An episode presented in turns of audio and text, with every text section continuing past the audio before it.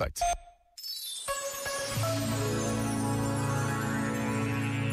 Para fugir ao utilitarismo e funcionalismo, escreveu Núcio Ordine, recentemente falecido.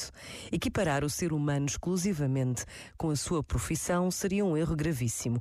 Em todo o ser humano há algo de essencial que vai muito além do seu próprio ofício. Seria muito difícil continuar a imaginar cidadãos responsáveis, capazes de abandonar o próprio egoísmo para abraçar o bem comum, expressar solidariedade, defender a tolerância, reivindicar a liberdade, proteger a natureza natureza defender a justiça. Este momento está disponível em podcast no site e na app.